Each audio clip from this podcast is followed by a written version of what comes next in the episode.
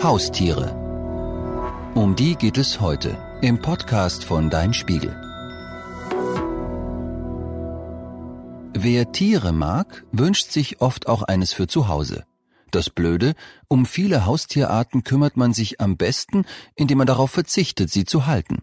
Denn artgerechte Haltung kann sehr aufwendig sein. Puh, okay. Aber was, wenn der Wunsch nach einem Haustier so, so, so groß ist? Wenn jemand Haustiere liebt, sind sie für fast alles gut. Sie können ihre Halter und Halterinnen entspannen, glücklicher und gesünder machen. Und ganz nebenbei lernt man auch noch etwas über Kümmern und Verantwortung. Kein Wunder, dass sich Kinder oft ein Tier wünschen.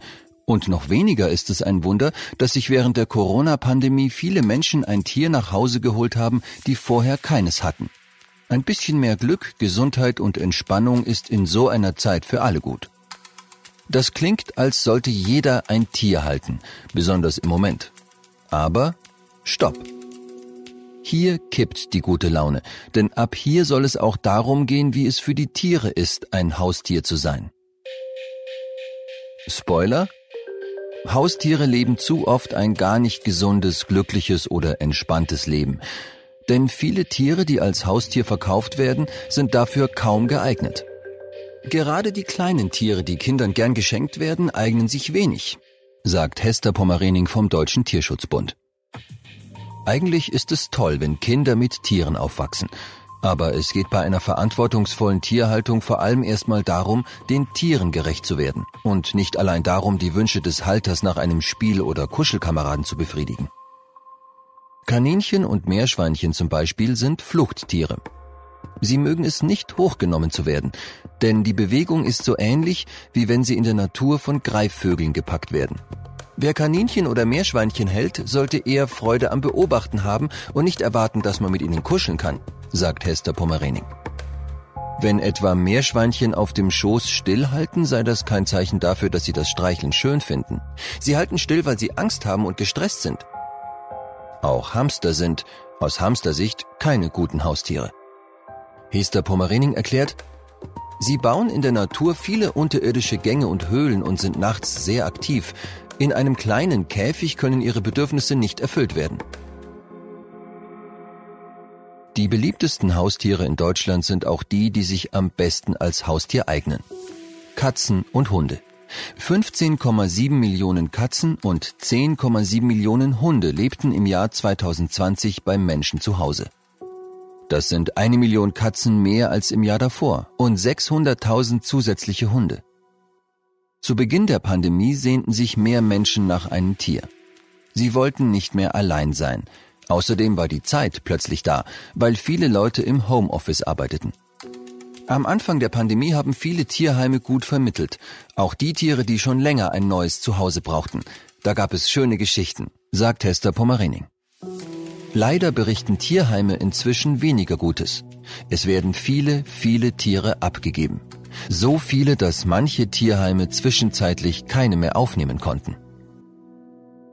Fachleute haben das befürchtet. Denn natürlich ist es nett, während eines Shutdowns einen Hund zu haben, aber in relativ normalen Zeiten kann Tierverantwortung nerven. Wer kümmert sich tagsüber, wenn Erwachsene und Kinder nicht mehr zu Hause arbeiten und lernen? Wer geht lieber mit dem Hund spazieren, anstatt in den Sportverein? Und wer passt auf das Tier auf, wenn weite Reisen wieder leichter möglich sind?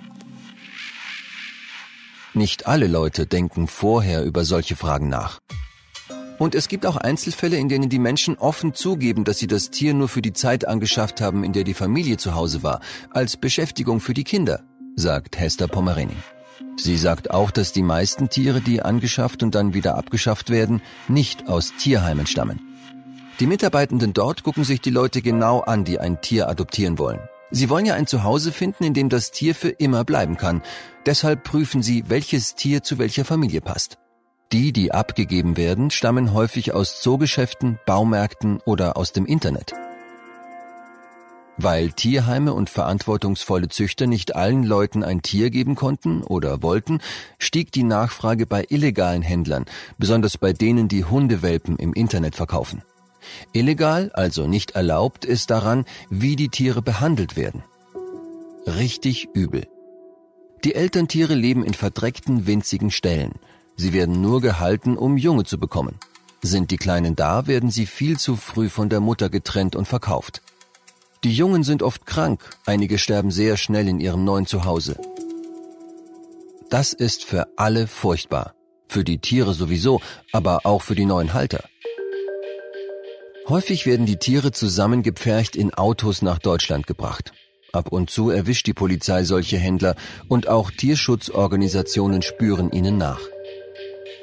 Die Anzahl der aufgedeckten Fälle bestätigt die große Sehnsucht nach Tieren während der Pandemie. Allein in der ersten Hälfte des Jahres 2021 waren 1307 Tiere von illegalem Handel betroffen, die meisten davon Hundewelpen. Das sind allein in sechs Monaten mehr als im gesamten Jahr 2020. Und im Jahr 2019, also vor Corona in Deutschland, waren es 731 Tiere. Das sind nur die Fälle, die dem Tierschutzbund bekannt geworden sind. Sicher sind es in Wahrheit viel mehr. Auch von diesen Tieren landen viele im Tierheim, wo die Mitarbeitenden versuchen, sie gesund zu pflegen. Das ist oft schwer und teuer. Mit Glück überleben die Welpen und können dann in neue Familien vermittelt werden. Die haben sich hoffentlich vorher genau überlegt, welches Tier passt zu uns.